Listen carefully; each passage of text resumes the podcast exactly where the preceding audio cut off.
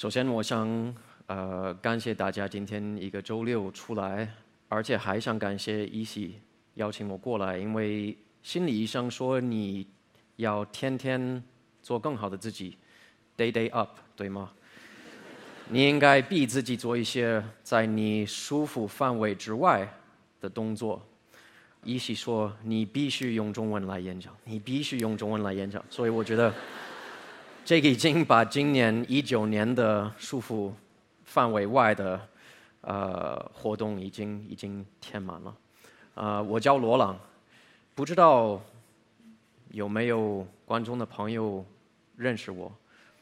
认哦，OK，好，认识我的人应该就是因为这样认识。我二零一三年到二零一六年给了两任美国驻华大使做呃厨师和管家，经常宣传的就是这方面的我。但还有另外一方面，就是特别热爱中国传统美食的一个人，一个普通的厨子。可能是不是所有这边的人是广州人，应该就是中国各地的朋友都有，是吗？那你应该看到，就是这些风景的啊，各种各样的都有。这个是青海，这个是新疆喀什，这是内蒙、陕西，还有贵州、北京也有了。很多人问我的时候，就是采访我会被问的：中国对你最大、最深刻影响的是什么？啊，从一个厨师的角度，肯定是吃的方面。但再往深一层的解释是。我来中国的第一次，九八年，我我不告诉你我多少岁。九八年的时候，我发现中国和美国饮食系统和环境是完全不一样的。怎么不一样呢？就是在美国，农村是农村，城市是城市，郊区就是县城，都是非常分开的。而且很明显的分开。如果你是在一个农村长大的，挤奶、养鸡、放羊、放牛、种地的什么，你都有这个经验。如果你不是，你完全没有这个概念，你没有接触过任何这种天然饮食系统的特点。多可爱的我！你看这个，小时候本来我是特别喜欢吃，从小我最好的记忆就是吃的。这个是在华盛顿 D.C. 啊，我爸在那边军队的时候，在河边。右手边是后来去 Kansas 州，就是我现在父母住的地方，就是烧烤非常出名的。原来我就是认为吃的是填好肚子。十五岁的时候，在美国开始在一个中国餐厅工作，待了四五年的时间。我在这个餐厅。叫 Formosa，就是龙柱这个餐厅，我觉得非常的舒服。我觉得那些人就是跟家里人一样的。这个时候，我开始问我自己：为什么我在这？这么莫名其妙的一个一个地方。我其他的朋友他们在外面就是去参加足球会，或者是在下课之后一些娱乐的活动，playing video games，you know。Outside things like that，我就是去上班，就是打包外卖，还有给观音菩萨烧香。其实你你笑的，但是那个时候我过了一段时间，我觉得如果我不点这个香，我就是觉得，就是那天差一些什么呢？就是就是有一些不对的，不，好，观音菩萨感谢你，呃，还有喝茶。还有吃饭，我就是这个东西，慢慢的就是吸收到我的生活当中，变成我我本人一部分。那个时候我还记得很清楚是什么时候，我觉得我这一辈子的梦想就是开全世界最好的中国餐厅。高中毕业之后，我就是去了一趟上海，你看这是九八年的，我 谁说的？再数一下这个人有多老。OK，我在上海师范大学。你在上课的时候学什么？那个时候我们没有很方便就长途的电话或者是邮箱。那个时候学校校园只有一台电脑，而且都是那种插电话的。有没有九零后之前生的人在这里吗？就是那种声音，就是嗯嗯嗯，这样就是连接的，对吗？要等了一整天排队才可以发邮件，然后我们就是写信。我父母收到他们信很开心，就说你看到什么很有意思，你学到什么，你就去长城吗？你去呃杭州、苏州这些地方。我说啊，对了，很有意思，就是在校园的门口有一个非常非常好吃的东西叫煎饼，然后包了一个东西里面叫油条。然后他们说 OK，还有这个以外吗？我说我吃了一个鱼的头，有人给我直接放在我的盘子，眼睛也吃了。除了这个以外，肯定是跟美国中餐厅的菜有点不一样的。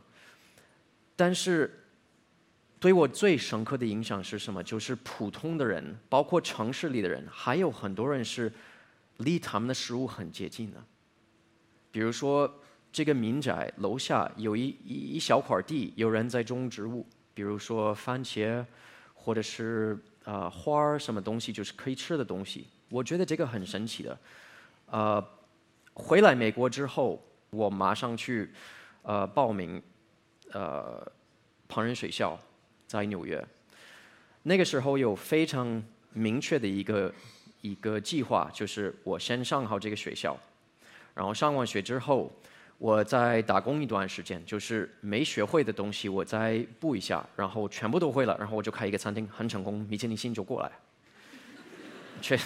我不知道这里有没有厨师，但是你应该知道，确实不是这么一个过程。这个是美国纽约唐人街的一个中餐厅的地下室厨房，叫小小德月楼，一个上海菜的餐厅。因为在上海的时候就吃到那些小笼包、烤麸、墙饼，就这些小点心，就觉得非常非常有意义。这位厨师，这师傅叫小朱。当时小朱，我在后面跟他每天做那个小笼包。就是和面、擀皮、包馅儿、这边的，确实是挺难的。然后有一天我到热菜厨房，就是炒菜的那个地方，歇一会儿，可能就是自言自语的就说：“怎么会一个小包子有这么难做？”然后那个大厨他就回过头就说：“因为你不是中国人，这个东西不是你本国家的食物，你现在不会，你永远不会。”然后我在想，确实是有可能这个环境是影响到我。如果我真正的要学习传统的东西，就是要要理解这个概念，我还是要回到中国。学完之后，零九年我就回到中国。在我的记忆当中，就是每一条路、每一个胡同，就是有各种吃的：冰糖葫芦、糖耳朵、芝麻烧饼、糖火烧、螺丝卷这些东西的，哎窝窝。但是我走到那儿时候，却是和我十来年前的中国完全不一样了。反正我们都知道，中国发展的速度挺快的。然后有朋友给我介绍一个蛮厉害的厨师张丰宁，也是中国之前第一名面点师比赛的第一名。跟他学一段时间，因为那个时候是准备考中国面点师的那个呃政府的证书。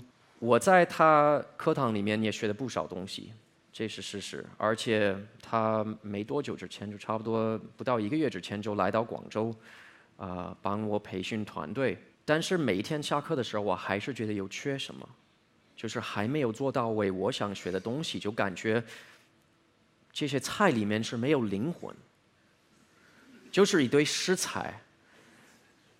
你吃的时候觉得还蛮好吃，口感。能过关，但是他就缺什么？我说不定是具体什么样的东西。我说回去给大家分享一个小故事。朋友学校第二个月，零三年的我一个叔叔在纽约长岛 （Long Island），然后他给我打个电话，他给我打个电话就说：“罗朗，Michael，I want to plant a garden，我想种一个菜园，你周末你就过来帮我做。” OK，no problem。我还记得非常清楚，那是四月份。四月份的纽约长岛还是有一点点冷，但是太阳现在已经开始出来，天天就出来了。太阳大，很凉快。比较早我就出门了，穿的外套什么，就拿他的那个那个铲子就开始准备那块地。可能是忙到中午，没有喝水，没有吃，没有休息，就脱外面的那个外套。然后突然。太阳就晒到我的脸上，我就歇了一会儿，然后就感觉脸就是很温暖的感觉，然后我就舔了嘴，就能感觉到有一些泥土的颗粒，我能尝到就是我皮肤上有盐，因为出汗，听到鸟在唱歌，听到风吹，然后我突然感觉我是穿越时间。如果不看我自己的衣服，不看旁边我我叔叔的那个房子，可能我不知道我是是哪个时代出现，可能是二零零三年，或者是先时代一万年之前。我只感觉现在突然很神奇的一种感受，就是我跟所有之前活的人，所有中国地，所有反地的。现在有一个无障碍、直线沟通一种一种状态，从来没有忘记。我上完学之后，在北京的烹饪学校，我去我这个朋友的一个小农村，在贵州流盘水西边一个小小的地方。然后那个时候，我就他们邀请我过来帮他们再念猪。他们有养了两三头猪，说你帮我们宰猪，你可以看一下我们怎么腌制。其实，在美国，我经常会吃培根、香肠、就腊肉这些东西，但是从来没有做过，而且我没有看人会做这个东西。因为美国，如果你想做一道菜是有培根还是香肠，就是辣味的东西，那就很简单，上车开到超市买拿回家做。但是我没有看人自己。养猪、杀猪，然后加工的。那个时候有一天就是休息，就是刚杀完猪，就是腌制的，挂在他们的一个一个小熏房，然后在等着他们，就说我们现在开始种这个土豆、洋芋，他们叫洋芋。突然我有同样的那种感觉。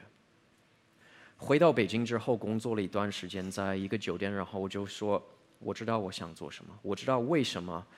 我以前学过的东西是没有我想要的那种感觉，是那些食谱是不活着的，因为我要走到每一个地方，这个菜是哪里来的？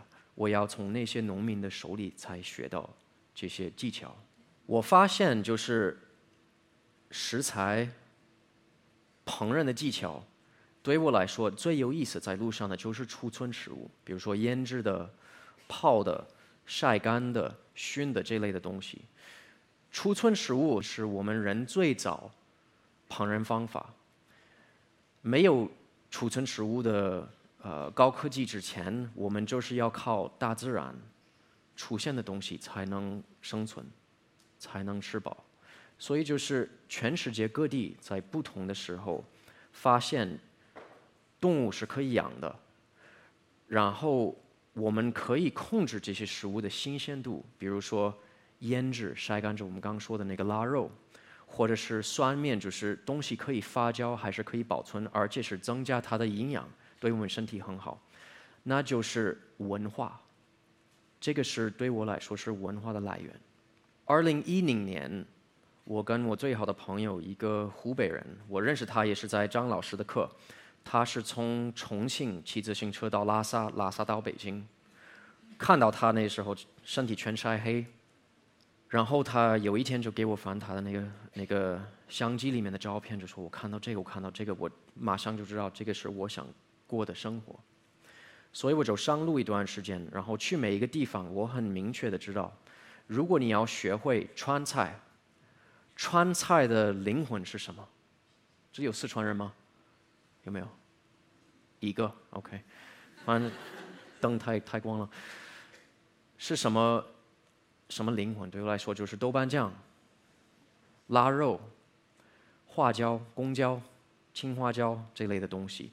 就是豆瓣酱那是发酵品，腊肉那就是腌制品，都是储存食物的方法。上海是一样，雪菜、酿酒、火腿，其实中国各地方都有这些东西。那我就开始，like I became obsessed with it。我去的每一个地方，我就是要找最原始原味的储存食物的方法。从学习这个还是回到九八年，我发现文化不单是看的，或者是听的，文化也是吃的。我发现我学习这个东西的时候，而且是别人做这些储存食物这个活动的时候，他们就是在动作的文化、活着的文化。这个是也是贵州那个朋友的家，这个是二零一四年我去拍的，这个就是什么？谁知道？这是他们的冰箱。其实人类的历史大部分的都是这样的。一百年之前，我们都是大概过这种的生活。然后这个是成都，看那个腊肠吗？流口水。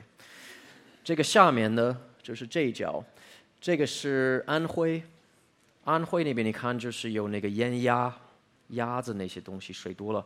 然后这个也是贵州，这个是水城火腿，他们那儿的火腿，卫宁的火腿也很出名的。这个是青海和甘肃的边境的。在右手上面，那也是安徽和江西的交边的。然后下面那些腊肉和呃风干肉，还有猪鼻子肉那些猪脸肉的，这个是四川内张。我觉得有意思在这里是什么？你看到在这个位置有什么特点？这是藏族朋友家，他们就是宰了一头羊。然后要处理它身上所有不同的东西，有一些东西是直接吃，有一些东西是关香肠，就像现在他们做的一样。但是这个活动、这个动作有什么有意义的地方？你看的就是有老的，有年轻的，有男的，有女的。其实储存食物是一家要一起做，一个村要一起做。这个是我朋友家，就是那年我们在住，然后这个是他们的小熏房。你看看这些肉挂在这儿，然后这个就是要烟熏的地方，包括狗它也参加，什么什么东西到地上它就会处理，你不用担心了。那这个呢？这个是两个不同地方的泡菜，这是山北刘进塔一个小地方，就是在往山木往东走，差不多有五六十公里的。他们那儿除了圆白菜、大白菜的泡菜，他们有另外一种就是沙盖，当地的一个吃的。当时我去那家这个农场，他们的女儿刚从大学回来，然后我跟她谈了，就说你是想念老家，就是哪一方面最想念呢？她就说肯定是吃的，但是没关系，我妈一个月两个月一次，她就会送一些这些沙盖和泡菜到我的宿舍，然后我自己可以享受。然后问她你会做这个吗？她说我不会。那你妈妈不做之后怎么办呢？其实没有想过。也许超市可以买，或者是邻居的家也可以买。三年之前我回到他们那儿，农村一个人都没有，全部是把那些农村的那个老房子锁起来，搬到城里去，没有人做。现在，这个是陕西的中边，就是西安往西走差不多八十公里，宝鸡那块儿做那个大锅盔，好多层的大锅盔。这个是他们的酸面，还有他们做的酵母。酸面有意义的是什么？在西方国家，面包比较普遍的地方，我们用的是酸面，比较传统的就是酵母工厂，它呃制作的酵母就是在超市可以买的，那是没有多久的历史。原来都是这种酸面，用一点面粉、水放在外面，它发酵了，发酵之后和一个面团。今天和的面团，你揪出来一点点。放在坛子里，再加点水，再加点面粉。第二天、第三天，你还是可以解下来用的。传统的办法就是把手放进去和这个面。为什么这个面就会发起来？有酶，有野生的酵母，一些天然的细菌。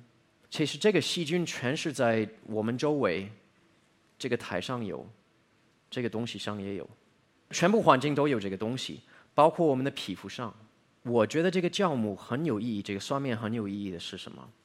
很多家族，就比如说爷爷的爷爷的爷爷，一直在有这个酸面，给他的儿子、他的女儿，给他的儿子、他的女儿，就给到你。他每天来办这个东西，说难听一点，有很多他身上的细菌在里面呢。真的，这个东西是活着的。这个东西里面不是死的，它是活着的，而且可以说是有你家人活着的一部分在里面呢。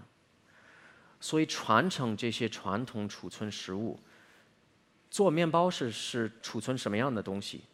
就是小麦，小麦绿色的，你放在那儿晒干，你放一段时间，不是很方便吃。你把它弄成面包，烤完了之后，就是可以储存一段一段时间的。这个是青海他那儿的那个大麦的面包，各种大麦，还有那些呃香豆菜是活在里面的。你看，这个是我朋友家在下河，他那儿的那个酸面是有两个年代，他的儿子在那个地方长大的，现在他是下一代做这个面包制作者。这个是宁夏菜市场做那个盒子饼，有没有人看过这个老罗锅？就是呃一个传统中国的烤箱做这个面包很有意思。每一个地方它的味道是什么？就是因为那个环境和人。你们可能没想过，你吃面包的时候也是吃人，是不是？确实有。呃，回民不知道这里有没有回民的朋友？回民过节的时候，在宁夏主要是，还有其他地方必须得吃这个油饼，还有油香也叫油香。那这个也是一样，也是用老面。你看，同样就是他们在处理这个的时候，好几个年代的女生在一起做。念经，每一个人有一个油饼，上面放一些肉，这个都是有代表性的东西。但上面你能看到这个吗？炸的时候，炸之前他就会开刀，也许是开两次，开三次，开一个图案。其实家家户户的开刀这个都是有不同的。西式的面包是一样的，我们做法棍或者做那些圆球的那个面包，我们就是要在上面开一个口，为什么？蒸汽要出来。这个是有科学的功能在里面的，但是除了这个以外，还有不同的。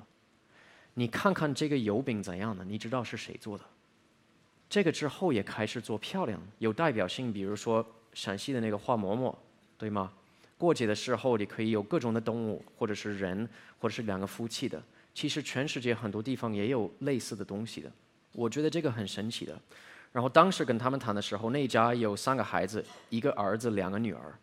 然后我记得。有一年，应该是一四年，我回到他们那儿的时候，也是要去研究他们吃的。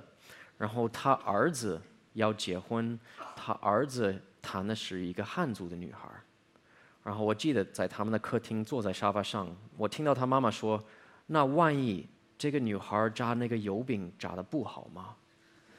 这个是很严肃的问题，就是会影响到，因为这个是祭祀品，这是给他们的。主线，你看，从面粉这么简单的东西，是可以做玩物的作品。然后你看到这个，这是在西安的那个书院门那一块儿，就是有很多古董，所谓古董，还有艺术品，也有吃的。回民街，你看有各种这东西，就是这个大锅盔，还有新疆的馕，还有那个狮子馍，还有那个香豆粉馍馍。芝麻条，还有馓子，很多东西。你看每一这个东西是不一样的，它里面的故事也不一样，它的灵魂，还有它的文化都不一样的。走完那条路之后，我回到北京，这就是开始在官邸啊大使的家工作的时候。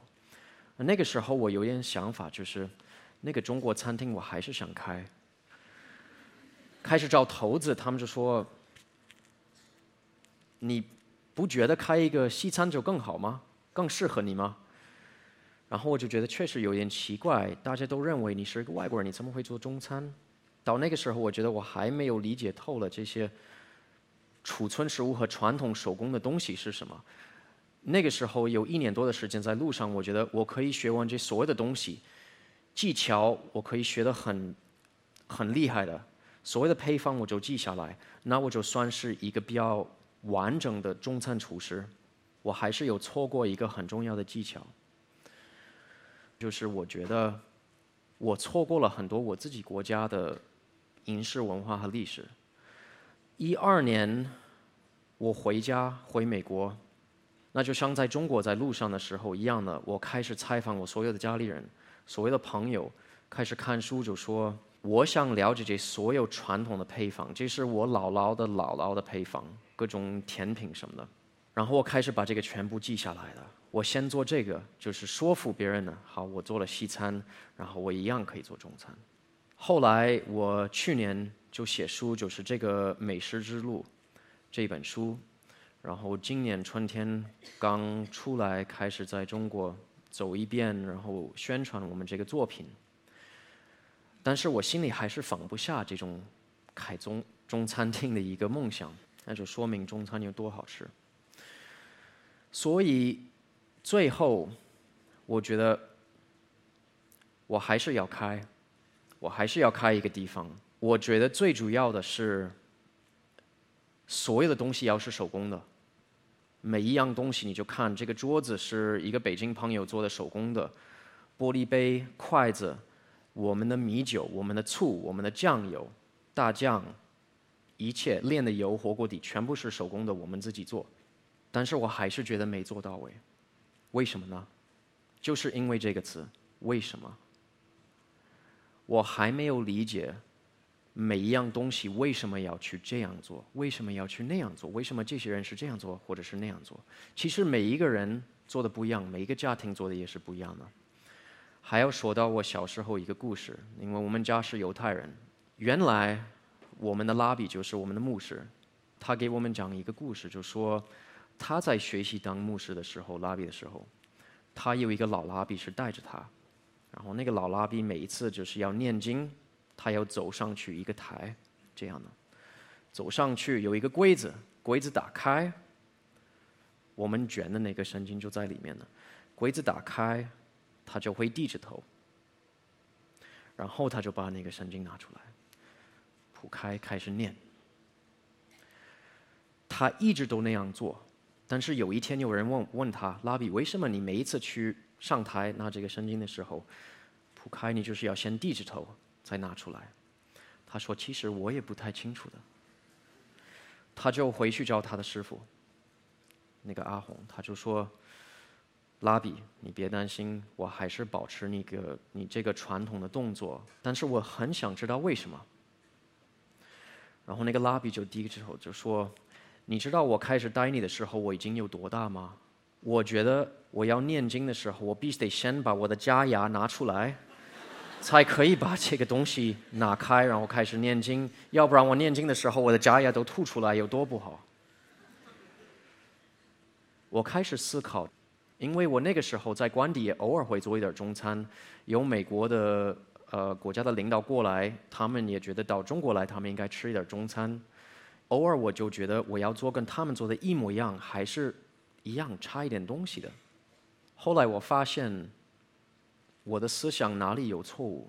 这个是云贵川，就是西南地区的玉米粑粑，美国也有这个。中美洲、北美洲也吃的这个，在在西南地区一样的，呃，玉米本来就是呃美洲的一个食材。现在我不需要把那些东西做的完全和中国传统的东西一样了。我把自己放开自由的，就觉得如果我保持那个精神、那个哲学，我做什么样的东西就会是好吃。这个是我们现在做的玉米粑粑。这个是内蒙朋友家的手抓手抓肉。现在是我们做的手抓肉，吃过，呃，有面村的朋友应该吃过的。有面村没有给我钱说这个，这个是云南的那个烤土豆、地瓜，还有坛子肉。坛子肉这个这个东西也是储存食物非常神奇的。我们做的毛豆腐也是云南的毛豆腐，这个是侗族朋友家。还有菜市场这个烤豆腐、毛豆腐，我们做这个叫布依豆腐，在布依族朋友家学习的。他们把那个菜的灵魂和精神抽出来，创作我们自己的东西。其实很多人觉得，就像这个葱花饼，我们自己做的葱花饼。这个是八宝茶，在青海做的这个八宝茶，做一个甜品。很多人认为，我们这个哲学。是为了让客人吃的很开心，吃的很健康，吃的很有意思，而且这个是。但是我发现是储存食物，通过手工做法来处理食材，不但是给人吃好，通过这些活动也是储存你自己的文化。这个是我们人的故事，而且不是分国家。这个是我们广州荔湾区沙面岛，我。今年找到了一个老房子，一百多年的老房子，然后就觉得要开一个文化空间。你们有空也也可以过来，我还是做一点，这个可以扫一下。我先不换这个片。